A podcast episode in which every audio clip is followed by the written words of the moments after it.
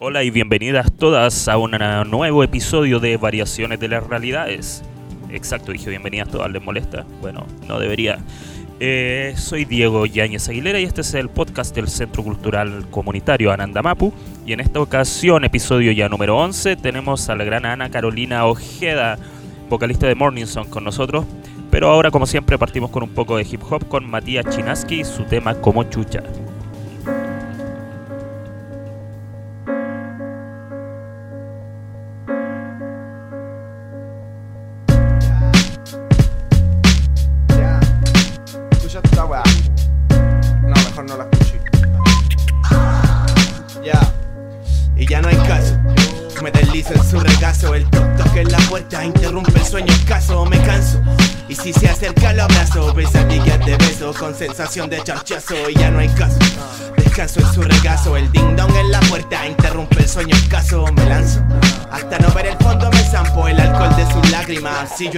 Te juro la sol es bella como Mónica Bellucci. No me ve como una estrella Me enseña y detesta el sushi. De Soronca Pussy el anime. Yo me hice de carne molida Y es más pepe que el Adolfo Ebrio. Y al otro día Vidrios quebrados, mano fría Mira perdida. ¿Qué te importa vos conchetumare Lo que escribe no el Matías Dice. No, este escribe bien Pero es muy ordinario y poco amistoso. Y yo no soy el único Sin permiso. El humo corre como Juanito la cobra de su infancia. No todo es por la vista guacho Huele su fragancia. Yo no creo en Dios Pero llevo una cadena con su rostro. Y es que a veces los símbolos de amor También parecen monstruos. ¿Para qué quiere el postre pronto? Y vio monos regalando rosas. Eso de que el marrón diga vete y toma tú a tus cosas. Planté una higuera en casa por si acaso se dan las cosas Y abuso del exceso para degustar. Y ya no hay caso. Me deslizo en su regazo, el toc toc en la puerta interrumpe el sueño. Escaso, me canso. Y si se acerca lo abrazo, pesadillas de beso con sensación de charchazo. Y ya no hay caso. Descanso en su regazo, el ding dong en la puerta interrumpe el sueño. Escaso, me lanzo. Hasta no ver el fondo me zampo el alcohol de sus lágrimas si llueve en el campo. Somos la escuela de los sin escuela, de los que no se pican a expertos pero se pasan por el borde a cualquiera. Respeto para los que lo merecen y eso solo tú lo sabes. Depende de si el motor no funciona, pero si la nave, quién sabe. Tal vez la sol es excita y me llame cada vez que me ve se me enoja y me pide un examen.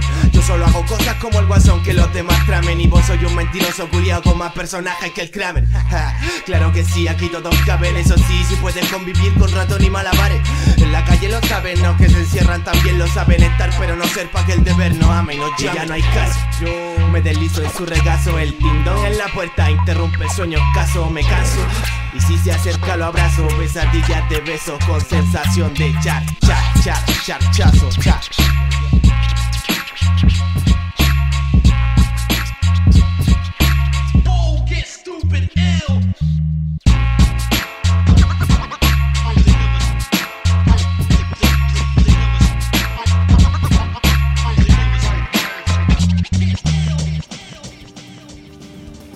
Y del hip hop de Matías Chinaski vamos a una clásica, mítica y digo, legendaria banda chilena como es Super Sordo con su tema El Niño Azul. tus ojeras, la flor del niño real, porque te has puesto de seda, ay campanera, ¿por qué será? Thank you.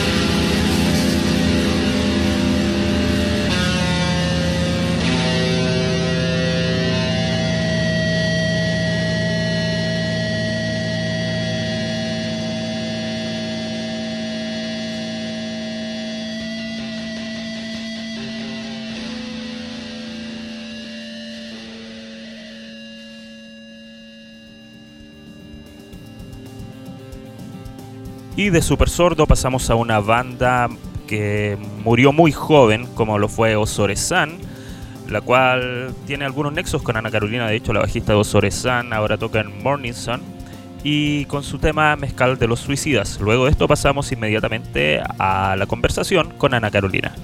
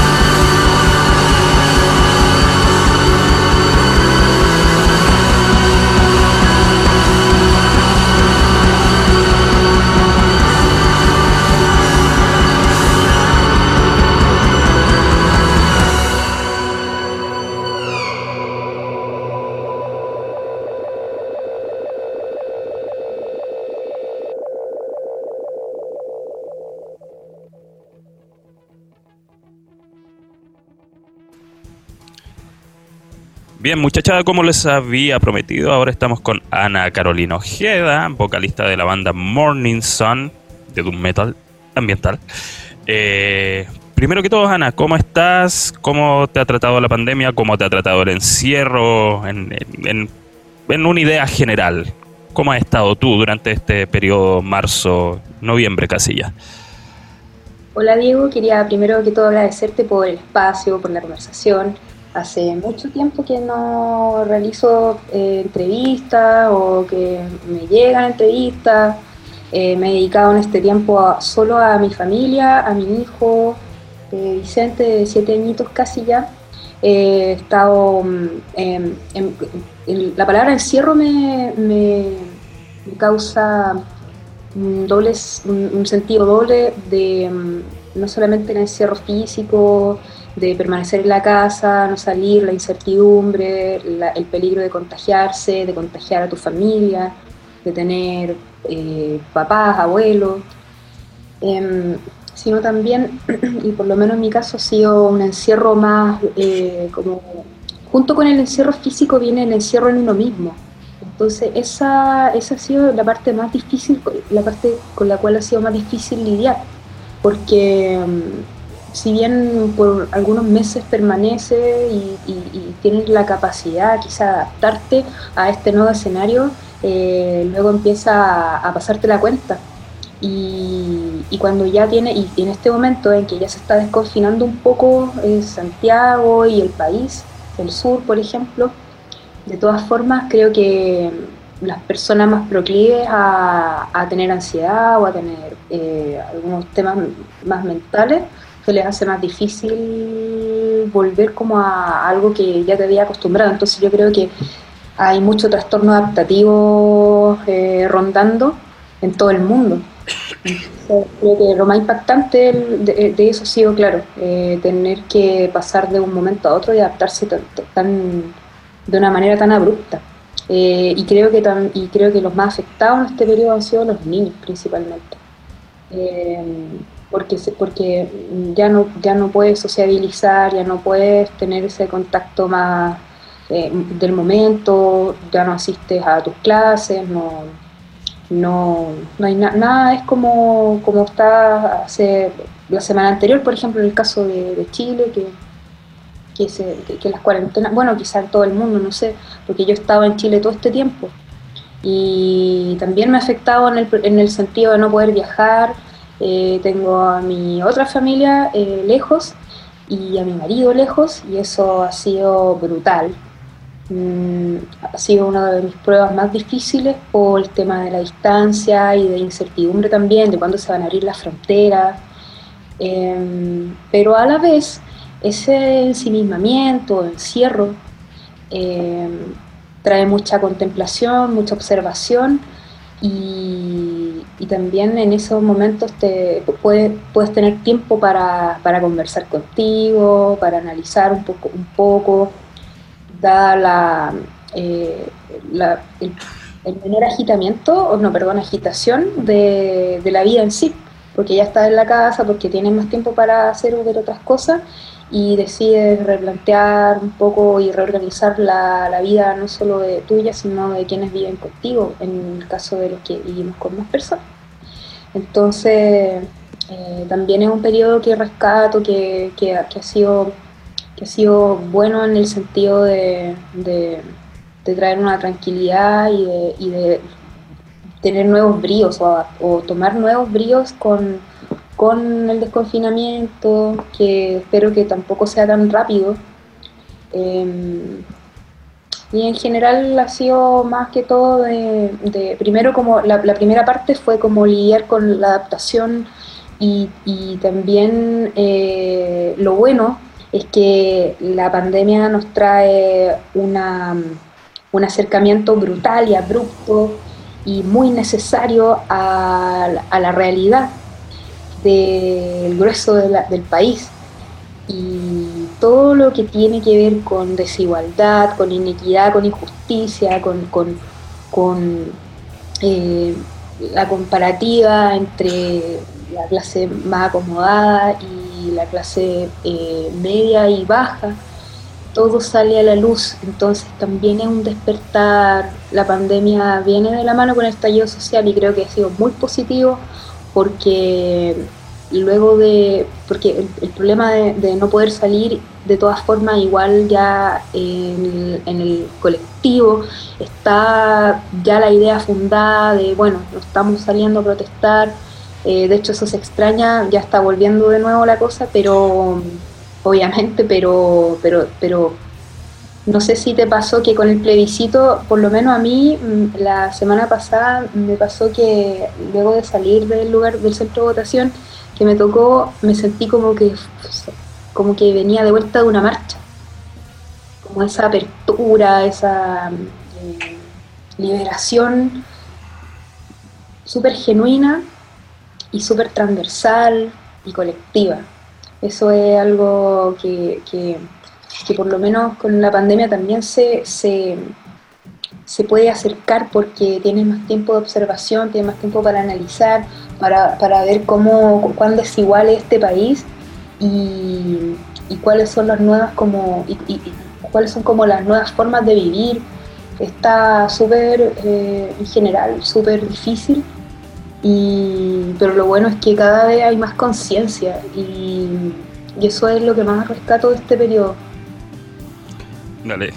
Bueno, antes de, continuar voy a avisar que estoy estoy medio enfermito, así que si escuchan mucha tos es porque tengo que hacer el programa sí o sí, porque el gobierno no perdona. Eh, bueno, y, volviendo al, al, al, tema, ¿tú ves que esto de, de la del, del ensimismamiento, ¿cachai? De la contemplación, eh, puede ser una fuente de inspiración, tomando en cuenta particularmente eh, la música a la que uno está acostumbrado a, relacionarse, ¿cachai? Como en este caso es el Doom Metal, ¿cachai? Que básicamente la palabra Doom viene como de perdición y cosas así. Independiente de cualquier tipo de inspiración que pueda hacer, ¿cachai? Que pueda ser algo positivo, como, como tiene que ver el, el hecho de estar más eh, conectada con tu hijo o el hecho negativo, ¿cachai? De, de estar en un encierro, ¿cachai? Porque una pandemia tampoco es un, una, un parque de diversiones, ¿cachai? Es porque está pasando algo malo, es porque se está muriendo gente. Entonces, eh, ¿te ha servido esto como, como fuente de inspiración para lo, lo que pueda llegar a venir con tu banda? De todas maneras, porque en los momentos en que he estado... Eh, muy afectada. Eh, lo que pasa es que una, una cosa es eh, decirlo y, otra cosa es preferir no hacerlo. Entonces eh, me he dedicado a escribir en este periodo. Estamos, estábamos hasta principios de octubre sin juntarnos, como muchas otras bandas. y creo que que eh, ya durante la pandemia, a las primeras semanas empezamos a ver cuán desigual eh, eh, es el país, vuelvo a reiterar, por lo reitero. Entonces, yo creo que estamos, que estamos en general como más sintonizados en, una, hay como una unidad de las, de las ideas y independiente de pertenecer como a grupos de, de, ideales distintos. Yo creo que se formó como una, entre el estallido de la pandemia, con todo ese sufrimiento em, que, tenemos como latinoamericanos, como, y, específicamente como chilenos, después de una dictadura, de un modelo, de un modelo tan eh, de mierda, eh, a los ojos del resto y sobre todo a los nuestros, creo que hay cosas que ya no van a cambiar. Y eso es dentro de, ya pensando ya como en todo ese sufrimiento, como que esto es tan compartido que, y, que el sector que está fuera de la realidad está en una minoría. Entonces, eh, yo creo que todas las emociones están más a flor de piel y eso definitivamente ayuda. Yo eh, me he dado cuenta también de errores que, cometía yo antes, de ser muy intolerante, de no dar cabida como a, expresiones que hoy en día con lo que ha pasado como que han, como que tú puedes decir, pucha, igual esto es, esta, o esta, esta forma de plantear las cosas, estas personas tenían razón. Y, creo que, que de todas maneras, si estás conectado con. Lo que pasa es que esto va más allá, o el, tema del estallido con la pandemia, junta el plebiscito, o sea, cosas tan. Tan primordiales, tan estructurales en la vida de las personas, de la vida de los chilenos, son tan, son tan importantes que ya, ya forman parte de ti, de tu vida diaria. Entonces es inevitable que en la creación em, tengas que obviar o no quieras abordarlo. Yo creo que está, está ahí y, esa, y esto ya llegó para instalarse, así como, así como la vida remota o la vida virtual llegó para instalarse, también... Eh, sigue ahí más vivo que nunca eh, lo que vivimos del 18 de octubre y eso no va a cambiar. Entonces, claro, ves cómo se vive el COVID en las poblaciones, cómo se vive en los hospitales públicos en relación con la gente que tiene acceso a y que si le da el COVID no, no, va a tener mayor problema. Em, y eso genera, y porque estamos con cosas, genera una rabia y un sentimiento que todos que estamos compartiendo la mayoría. Entonces, todo va hacia allá. Y creo que va, va, a permanecer hasta harto tiempo más, yo creo que por lo menos una generación completa, unos 15 años, hasta que realmente haya como dice, como hoy día, por ejemplo, me apareció un recuerdo del flyer que apareció sobre ir a marchar todos los días hasta, hasta alcanzar la dignidad. Nos vamos a juntar todos los días en Plaza Dignidad, ¿cachai? A, marchar. Y, después salió ese flyer porque estaba la marcha más grande, la marcha más grande 2, la marcha, hasta que apareció la marcha. Y eso llegó para y eso llegó y está y está ahí y va a seguir y ahora y ha seguido, no hay pandemia que lo que lo pueda como destruir, digamos, si es que es el objetivo. Claro, y, bueno, y escuchándote ahora me, me, me llegó una, un pensamiento que se me vino a la cabeza, pero tu banda, Morning Sun, es una banda política, ¿cachai? Porque yo sé que tú eres una persona política, pero eso se traspasa a la banda, particularmente siendo una, una, una, una política, ¿cachai? De igualdad, ¿cachai? Que no tiene nada que ver con, a lo que voy es, es si es conveniente, ¿cachai? En una banda, en, en una banda y en un ambiente en el cual está el metal truly maluli, ¿cachai? Que no vamos a huear, está lleno de neonazis, está lleno de fachos. Eh, se les es conveniente, es mm, podría llegar a ser eh, antipro contraproducente, casi invento una palabra, ser una banda política en, en un en un mundillo dentro del cual la política casi no, no tiene cabida porque hay mucho de todo. Lo que pasa es que con el tiempo he ido perdiendo cada vez más esa como pensar de que algo va a ser contraproducente o no, simplemente uno es. Entonces eh, me encontré cuando empezó el estallido, me encontré con que, claro, uno fue como un poco filtrando, como gente facha que no tenía en las redes, que claro, puedes seguir a tu banda y, uno dice, oh, qué lata, porque, pero hay diferencias, hay cosas que son intolerables. Entonces hay cosas con las que yo no trazo y y ahí no hay, no hay nada que, porque nunca, y me di cuenta, de hecho ayer estábamos conversando con Morning Sun, nos juntamos por tercera vez desde que, en, ¿cuánto? ¿Ocho meses? Em, nos empezamos a juntar a principios de octubre, ya nos estamos juntando todas las semanas. Em, nunca me ha interesado la popularidad en realidad. Yo decidí como decidí que no iba a ser mi enfoque. Eh, después de andar, claro, en pasar unos años tocando en Europa, eh, que la banda tuvo harto, como que le fue bien, digamos, humildemente hablando, porque porque no, tampoco sé cuál es la, o sea, ¿quién, quién puede determinar como el éxito?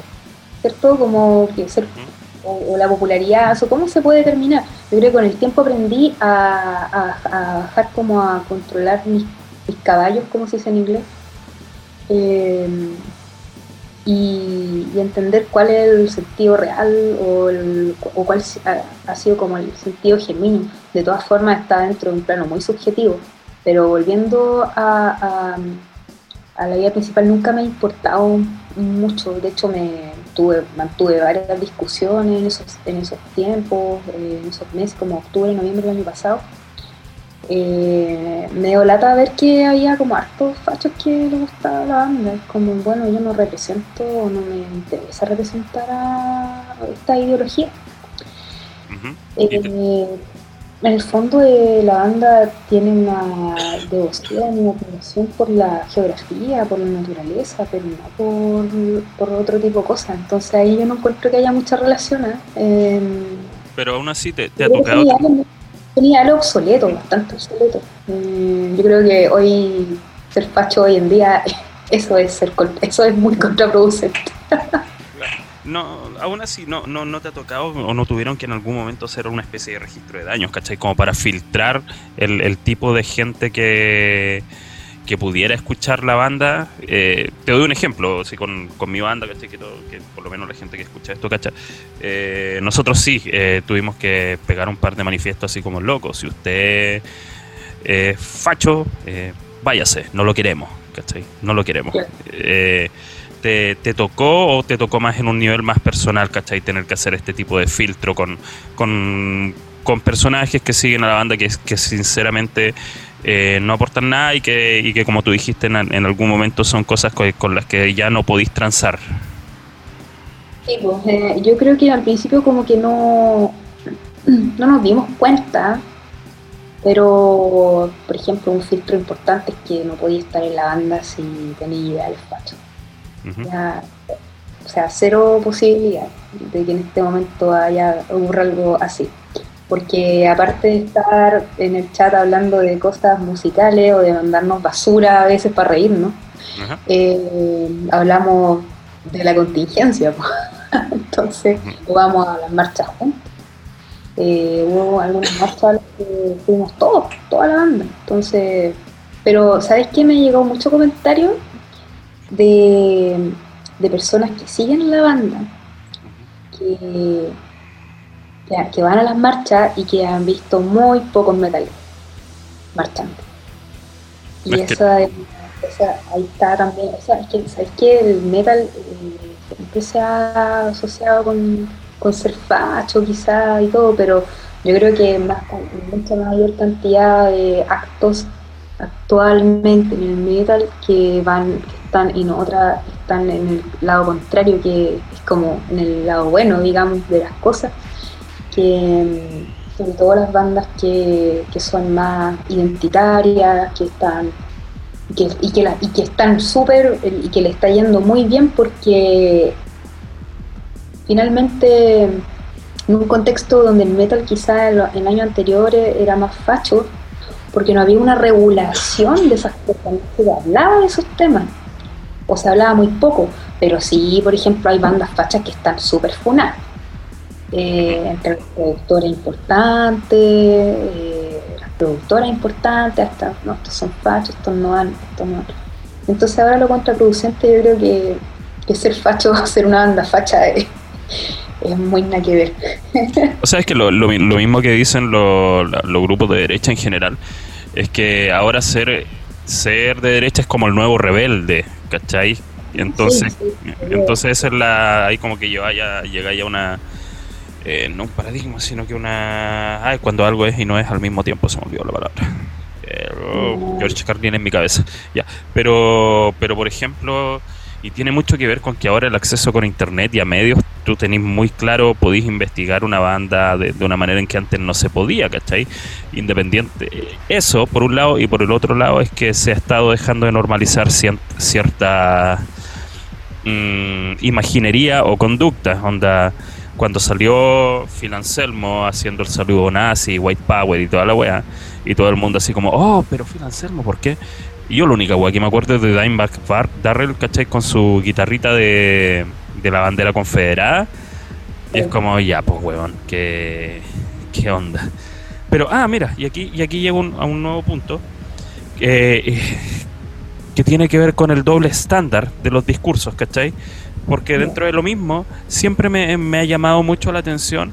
Lamentablemente, y yo soy de las personas que no separan al artista del, del arte, ¿cachai?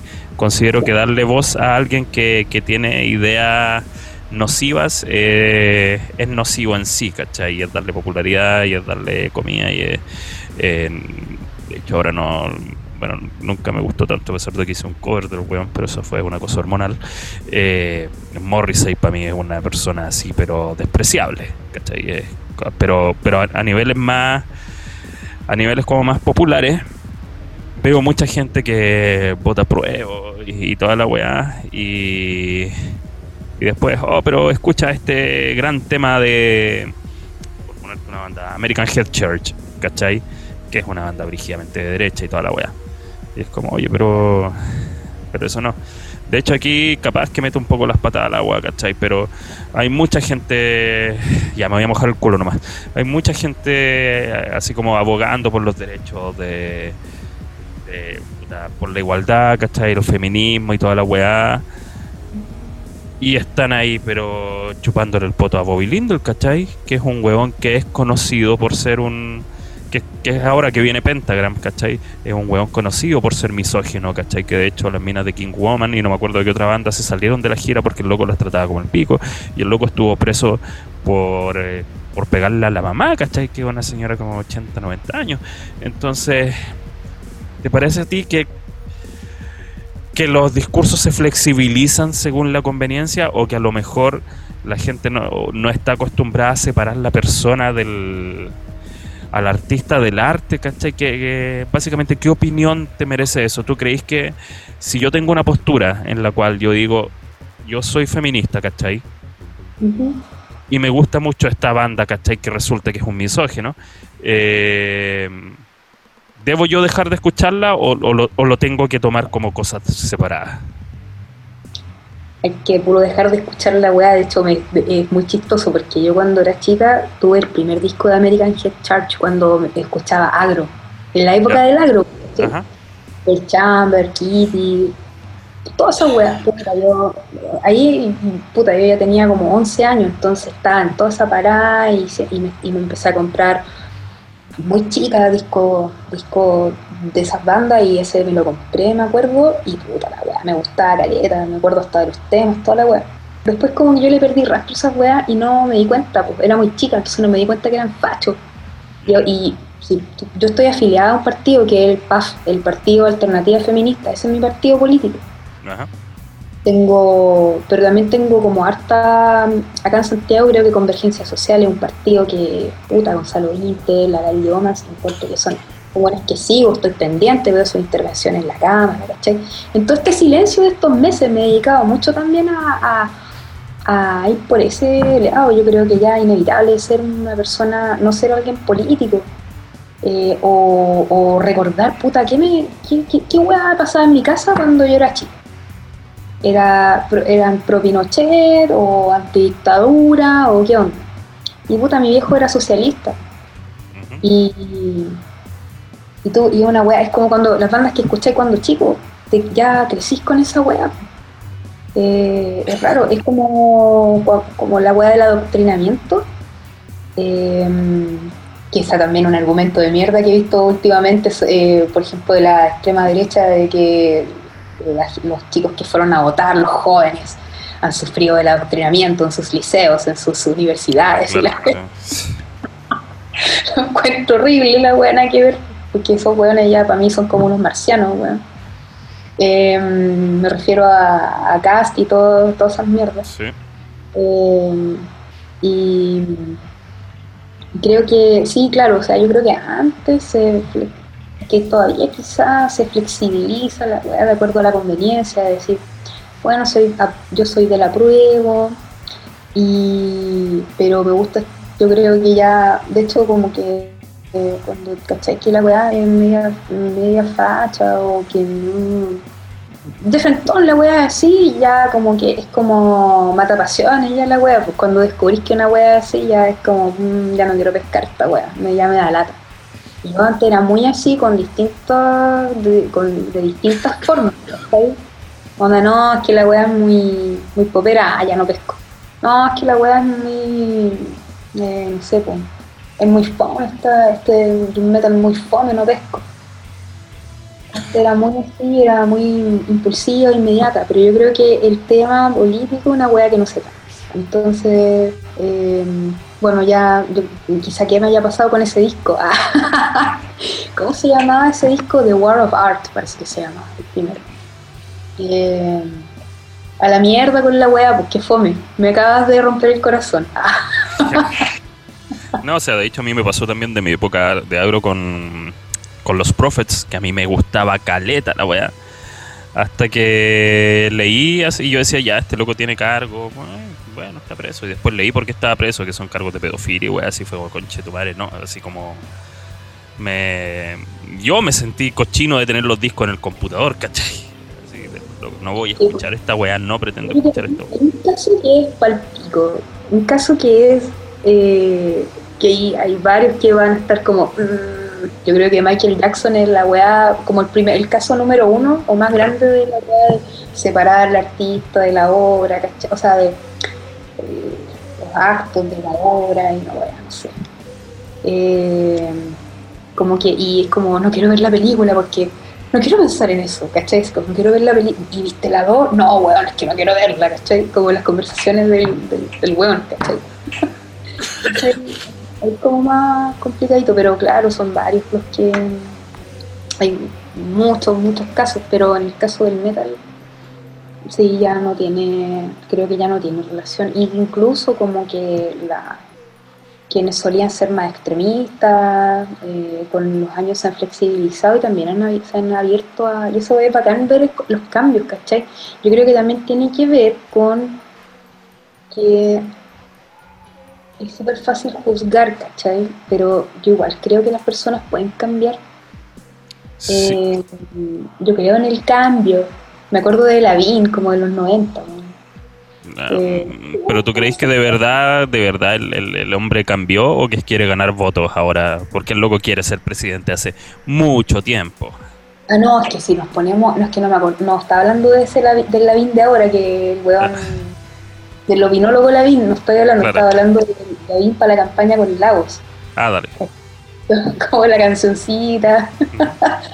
Em, puta, si, si hablando, eh, eso, eso iba en conexión con el hecho de que creo que las personas sí cambian. Porque pueden cambiar, pero tiene que ser, obviamente, una. Es que para hablar como un cambio real o verdadero cambio, que si creo en ello, eh, tiene que ser eh, realmente profundo, una transformación, una muerte interna, ¿sabes? Donde te enfrentado a tu, te ves enfrentado a tu propia oscuridad, a tu propia em, aquello que detestas de ti mismo y en base a ello trabajarlo lentamente para realmente decir, puta, puedo cambiar estas actitudes. Son cosas, pueden ser cosas, cosas estructurales o cosas, o cosas más pequeñas, más detalles pero, pero no, no tiene que ver con, con Lavín, o sea, el personaje de ahora, a mí una de las cosas que me carga y también tiene que ver con el tema de, claro, vamos para el otro lado, la gente que,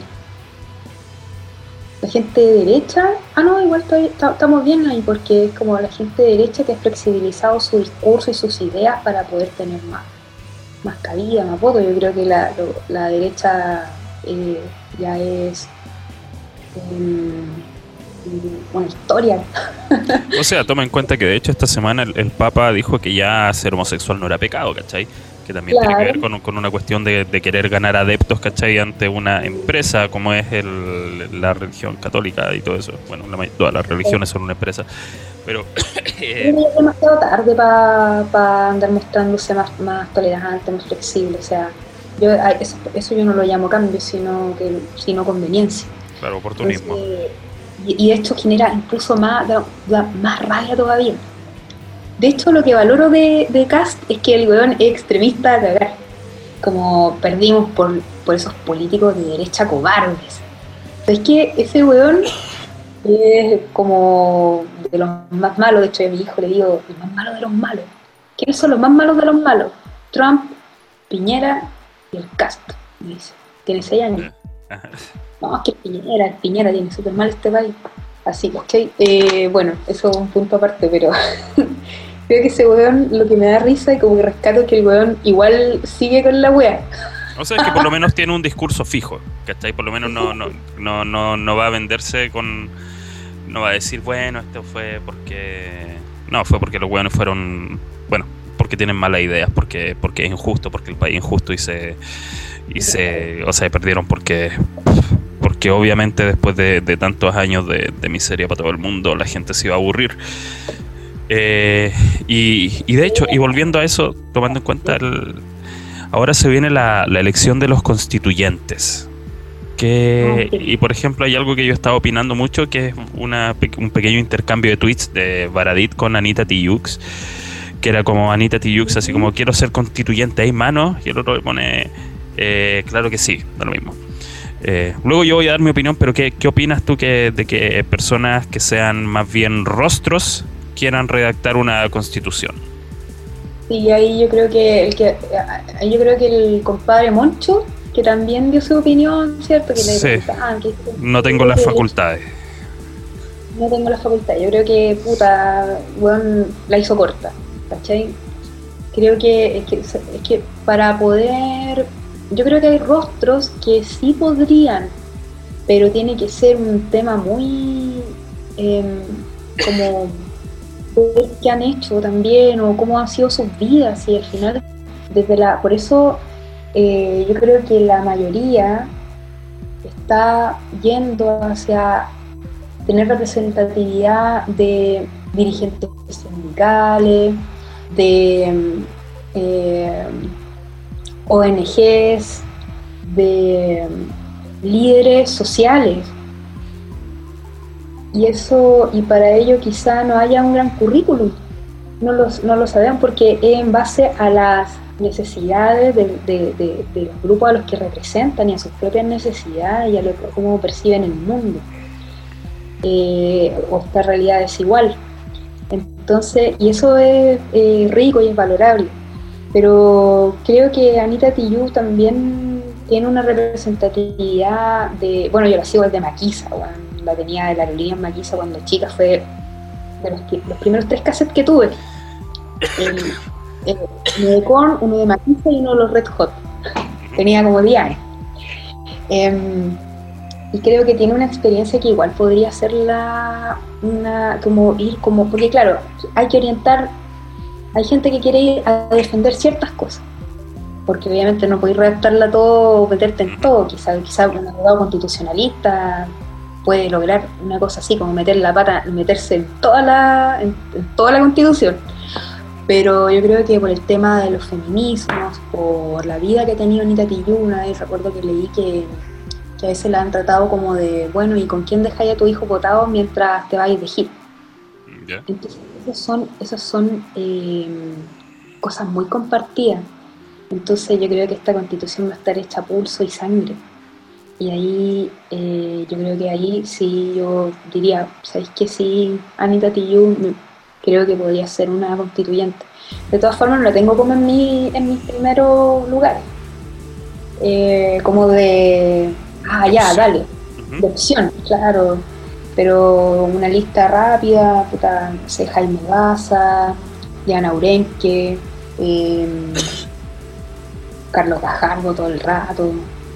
Yo creo que, que se va a empezar a homogeneizar esa, ese tema. De quienes, va- quienes van a ir como una lista única, yo creo que va vaya la cosa para que esté más esté tan atomizado y podamos tener esa como mayoría dentro de las votaciones cuando se empiecen a votar las cosas, etcétera. Em, unificar, claro que sí. Yo creo que tiene que venir, tiene que ser una mezcla, obviamente, por originario, eh, minorías representadas, em, dirigentes sociales, gente que venga de la calle, de la organización, gente que realmente tenga vocación social. Porque es como eh, súper chistoso cuando el compromiso social, la vocación social, cuando tú ves campañas de derecha desde los 90 en adelante, con ese argumento, con esas palabras, ese copy-paste de, de puta, ¿quién me va a dar más, más, votos? Eh, no, hablemos de los que realmente tienen compromiso social, de los que realmente están en las calles, visitan a la gente, se preocupan de sus necesidades y de la inmensa realidad. Entonces, eh, por ahí yo creo que va la mezcla. Y también eh, gente que sepa, como Jaime Baza, como Carlos Gajardo, la Bessie, la Bessie Drago, ¿cómo se llama? La Bessie Gallardo, perdón.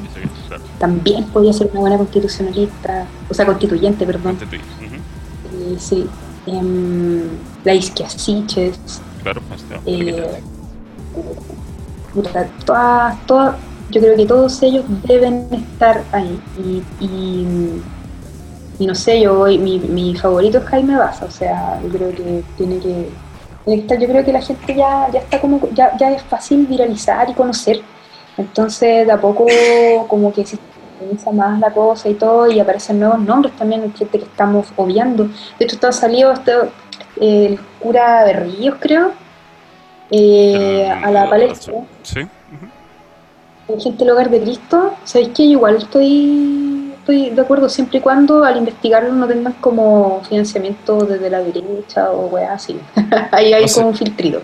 O sea, es que ese es el problema también, que lo que la, para poder elegir a los constituyentes, los que se, o sea, claro, los constituyentes los que se pueden eh, postular, ¿cachai? Eh, tienen que ser de un partido. Porque, sí, porque los pueden, un partido político puede llegar y postular a un constituyente, pero un independiente tiene que ir con las 50.000 firmas, ¿cachai? De las personas a la notaría.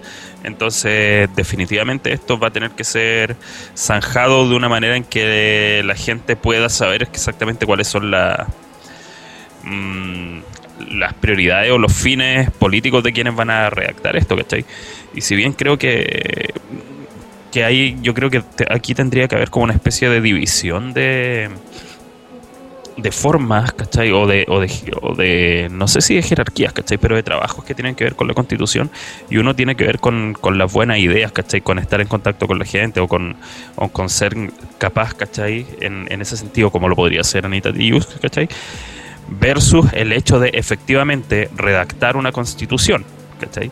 Porque no es lo mismo... Eh, a mí me, de hecho, hay, hay una cosa que, que me, llamó la atención, que vi muchos carteles por ahí de para el plebiscito, yo no voto, me organizo.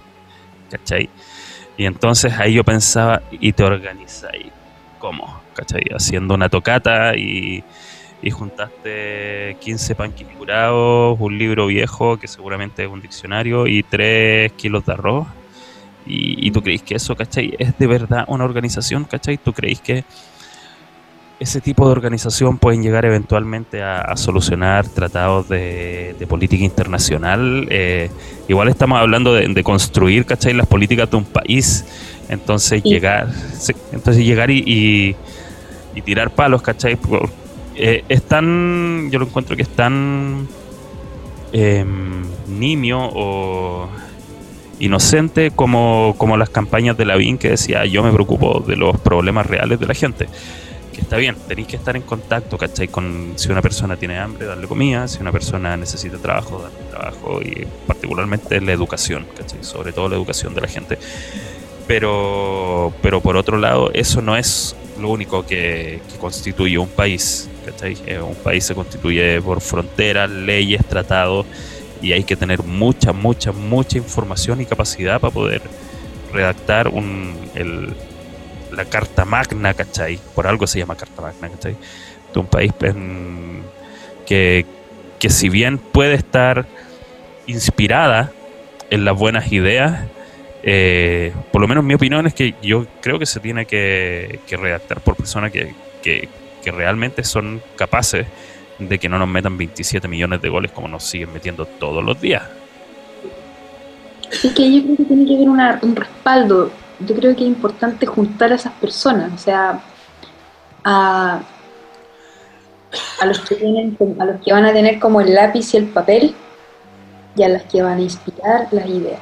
sea, van a traer, es- creo que es importante juntar, yo creo que para eso están los cabildos, eh, pero también que, claro, que como un encuentro, el real encuentro de dos mundos. Que hace poquito que se celebró el día del encuentro de dos mundos, el día que nos vinieron a hacer pico el Mm, continente. Claro. Saquear, básicamente. Sí, y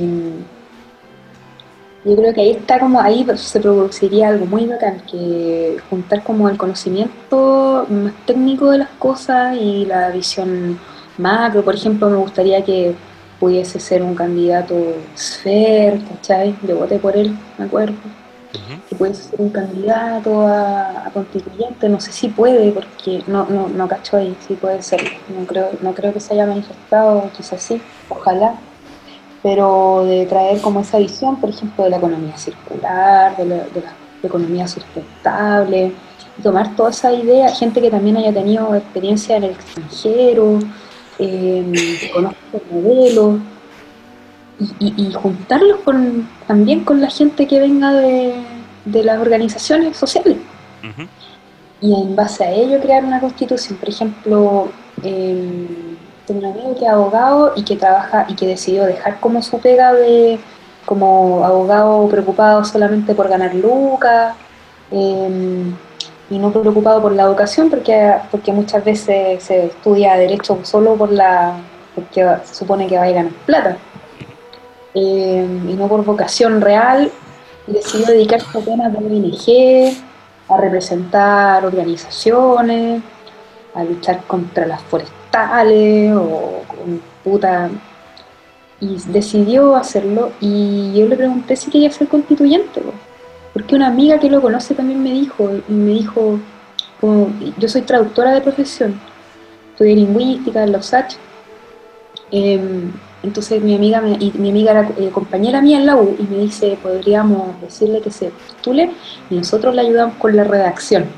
¿Cachai? Claro. Ujú. Entonces yo creo que, que, que- que sí, pues no, ahí hay una, una cosa que tiene que producirse, que sería lo mejor, que es una simbiosis entre la, el conocimiento técnico de- y cómo también se van las leyes redactadas, que tiene que haber abogados, algunos economistas, ¿cierto? Bueno, tan, tan, tanto si esto, claro, como tú dices, eh, en la Carta Magna, este, una, como escribir una mini Biblia, quizás, eh, un país, de cómo está regido, de cuáles son los límites y todo. Bueno, no todo, porque cosas que no, no caben en la Constitución que no están, pero sí eh, va a ser un tremendo cambio.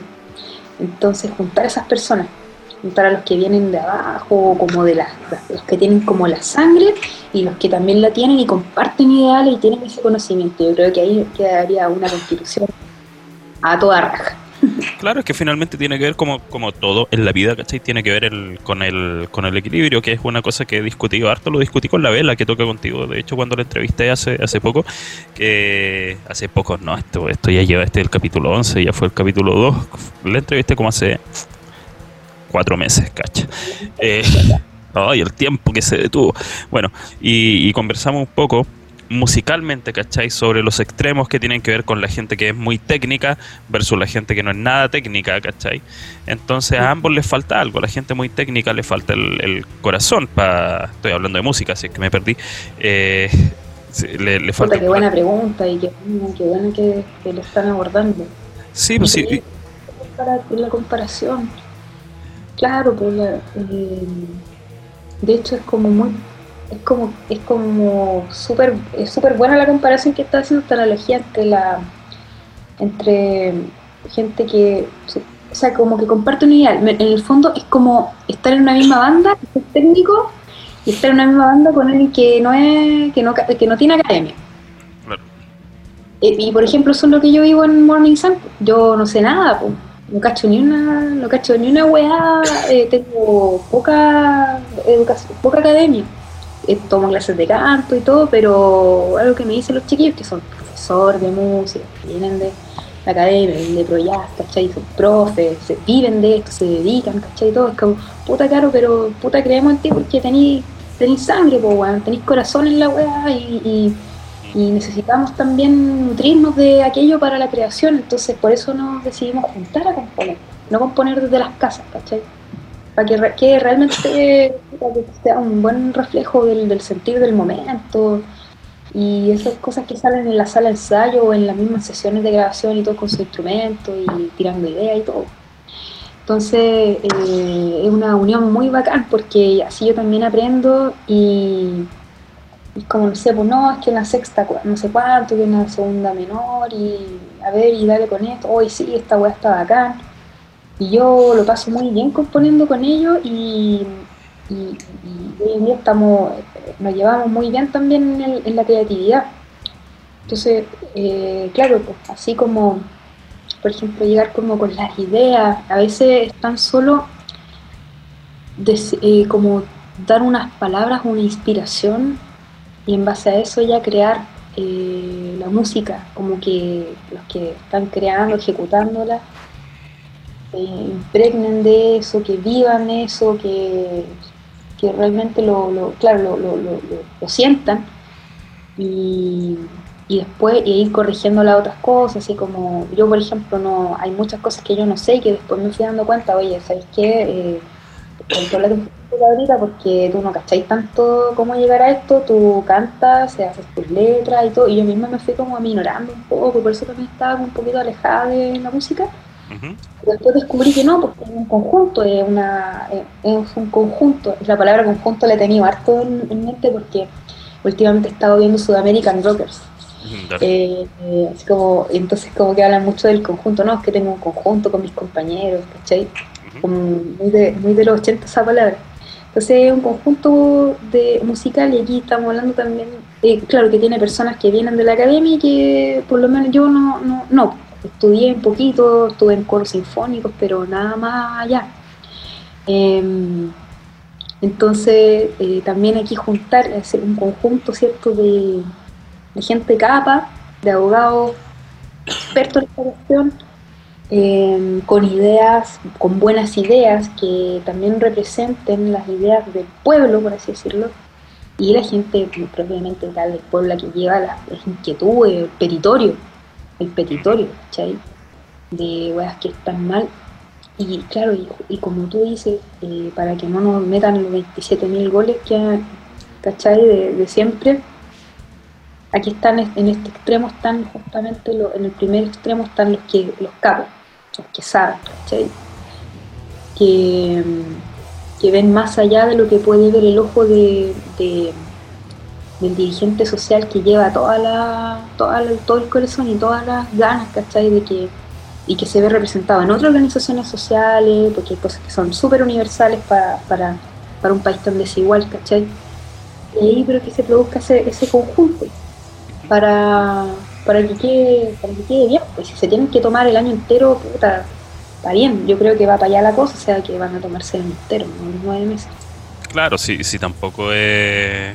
A ver, es algo importante que hay, hay que tomarse el, el tiempo necesario. Pero ya que tocaste el tema de, de la banda, me gustaría saber. eh, vi que, que subiste algo que estaban grabando, ¿cachai? Eh, ¿Para dónde va ahora que se volvieron a juntar? ¿Qué, ¿Hay algún plan de.? Me imagino que no de tocar acá en Chile porque no se puede, ni se va a poder andar a saber tú hasta cuándo. Eh, pero, ¿qué tienen en mente que, puedas contar? Bueno, nosotros el año pasado nos ganamos un Fondart para grabar el disco, eh, porque, eh, bueno, siempre estamos viendo el tema de los proyectos del gobierno y los fondos, y justo. Los fondos de cultura están todos eh, contextualizados en los 500 años de la llegada de Hernando Magallanes sur, al sur del mundo. Entonces, nosotros siempre, mira, es una, es una obsesión que yo tengo con el extremo sur. Siempre soñé de chica llegar a pisar el Cabo de Horno y lo logré, por así decirlo. Y también el Cabo Norte como llegar a los extremos y decir aquí ya, ya, ya no puedo seguir caminando, ya se acaba- esto se acabó acá. ¿O diste la vueltita? Eh, también. Porque Después con los años, primero eh, 2015 llegué a- al Cabo de Horno y todo, y en 2019, el año pasado, llegué al Cabo Norte. eh, por temas eh, ¿Con tu marido? Con... con mi marido en una de miel. Claro. Entonces, eh, de chica tuve esa obsesión, o sea, tenía una obsesión con los atlas, con los mapas, con la cartografía. Y, siempre me llevé eso conmigo, entonces después, pero siempre también tuve como una, cosa de que, el sur es- es como el verdadero norte o cosas de ese tipo. Y una cercanía muy arraigada con, con- con eso, con, con ser de acá. Y eso para mí es como importante. Me siento importante ser sudamericano y ser del extremo. Entonces eh, siempre me llevé eso y entonces cuando se formó Morning Sun, al principio iba a ser una banda de, de doom metal, ¿no? cuando yo llegué a la banda, ya no estaban esos integrantes, ahora quedé yo nomás de los integrantes antiguos, pero yo llegué con esas ideas de, de, de los viajes, del extremo y todo. Entonces, como veníamos haciendo, utilizando esa temática y justamente el fundar está dando prioridad a los proyectos que aborden la temática y la geografía y la, la, importancia también de la región de Magallanes y la Antártica chilena, dijimos, ya, aquí tenemos que estar. El momento. ¿sí? Después de haber postulado, por ejemplo, el año anterior a la gira, habían postulado la ventanilla abierta. Eh, en un momento, una vez que, que nos faltó muy poquito, como 0,5 puntos para ganar una ventanilla, y- pero siempre estuvimos ahí tratando como de, de lograrlo. Y ahora pasó que nos dieron el 100%, nos dieron 4 millones para hacer el disco nuevo, que para, para ese disco, claro, hay muchas cosas escondidas. Yo viajé al lugar del disco eh, y cosas que están ahí intactas. tengo hartos registros de sonidos, de bueno, imágenes, escribí letras allá mismo y también letras que he escrito durante la pandemia, que también me han llevado como a, a, ese como mm, sentir del sur del mundo que, que, que, también está influido por, por los años de, de- por el solo hecho de ser latinoamericano, ¿cachai? Em, todo ese sufrimiento. Entonces, ¿qué pasa? Que claro, el metal, la temática, todo esto es más, lento, más lúgubre, más eh, triste. Hay gente que dice claramente que no, el doom metal es tristeza. Bueno, yo no lo creo tan así, sino que más para mí la tristeza es más, o sea, no, no creo que sea una palabra que yo usaría para escribir el doom metal. Para mí el doom metal es autodestrucción, ¿cachai? Decadencia. eh, y, te- y ahí va dentro de eso eh, esa oscuridad. Y esa oscuridad también la veo en los lugares en los que he estado, eh, en el sur del mundo, entonces, pero una oscuridad más primitiva, ¿no? porque también estaba en el otro extremo, en el Polo Norte, en el Ártico, en los bosques noruegos y toda la onda del black metal, pero para mí no tiene, y es súper estético, pero no así el sur de, de, de Latinoamérica. Entonces esa obsesión siempre va a estar conmigo y yo me voy a llevar eso a la tumba. Y independiente de si es una banda o no. Eh, pero siempre va a estar ligada a ese mundo, o a esa, ligada a esa magia. Entonces, eh, bueno, postulamos, hicimos un proyecto, eh, nos sacamos la cresta y nos ayudó gente también, un par de personas, a orientarnos sobre el proyecto y ganamos, ganamos al tiro, el 100%.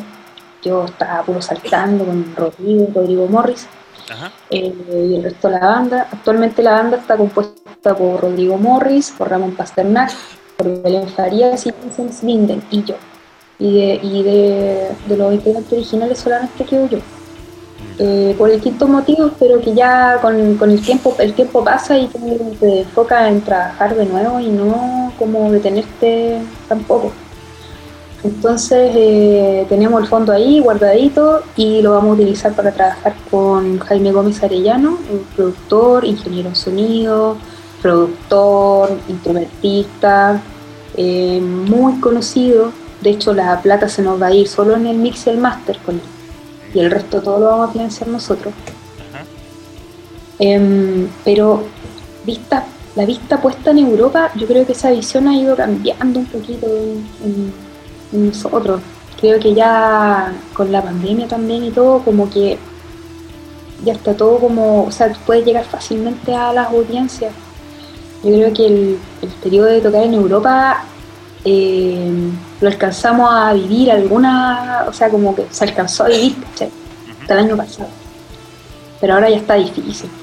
eh, viajar a tocar y bueno, los eventos, los Sí. eh, rebrotes, está muy difícil. Yo creo que, que tocar en Europa era un objetivo, de- era un sueño. Y ha sido un sueño, y era un sueño.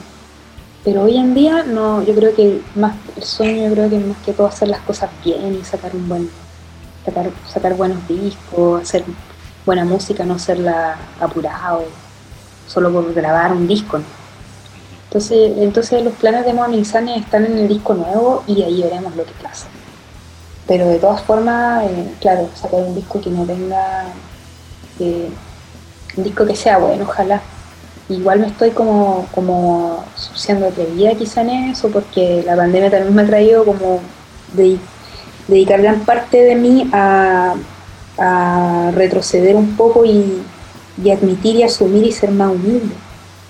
Eh, no arrancarse con los perros tanto, no creerse tanto el cuento para poder llegar a, para poder conectarte con, de nuevo con tu, con tu con tu real, con tu ser real, eh, alejado de lo que pasó después, o sea, yo cuando grabamos los primeros LP y, y el último salario,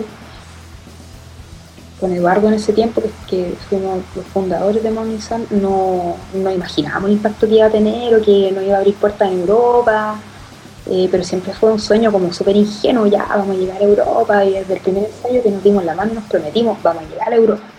Pero hoy en día ese objetivo ha cambiado y creo que vale mucho más de, eh, conservar una esencia que tener como objetivo ya como de frente tocar en Europa.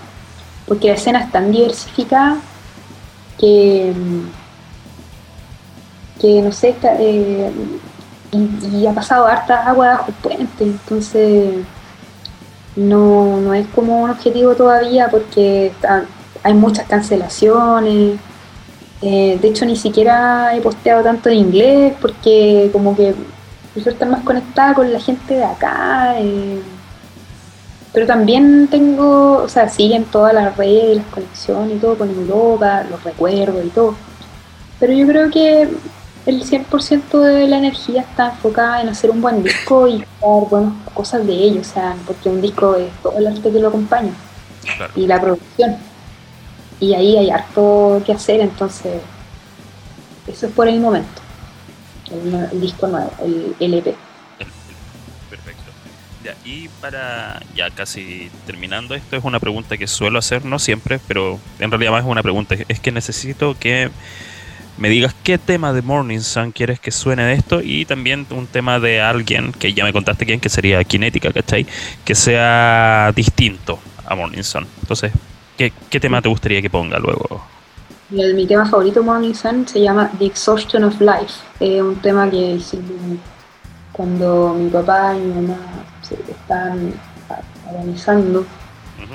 en ese periodo y salió súper rápido y súper inspirado. De hecho, el guitarrista que estaba en ese tiempo, el Seba- Sebastián Castillo, no, no tocaba Doom, no cachaba tanto de Doom, pero quería mucho tocar y era un guitarrista muy aplicado. Entonces nos juntábamos a tomarnos unas botellas de whisky mientras mis papás estaban súper mal de cáncer, murieron ambos.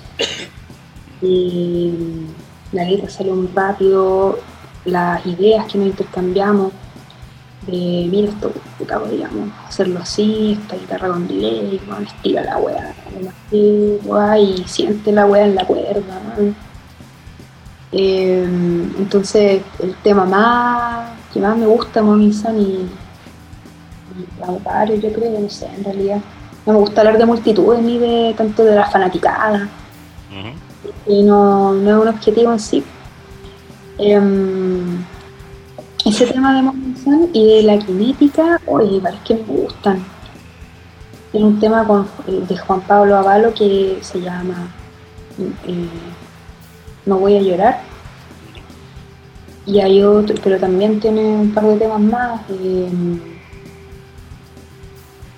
del disco número 3. Bueno, ese de con Juan Pablo Avalo me tiene bien pegada, entonces quizá podría ser ese No voy a llorar. Ok. Ya, anotado. Y finalmente, algo que le quieras decir a nuestra querida audiencia del Centro Cultural Comunitario Ananda Mapu, Recoleta.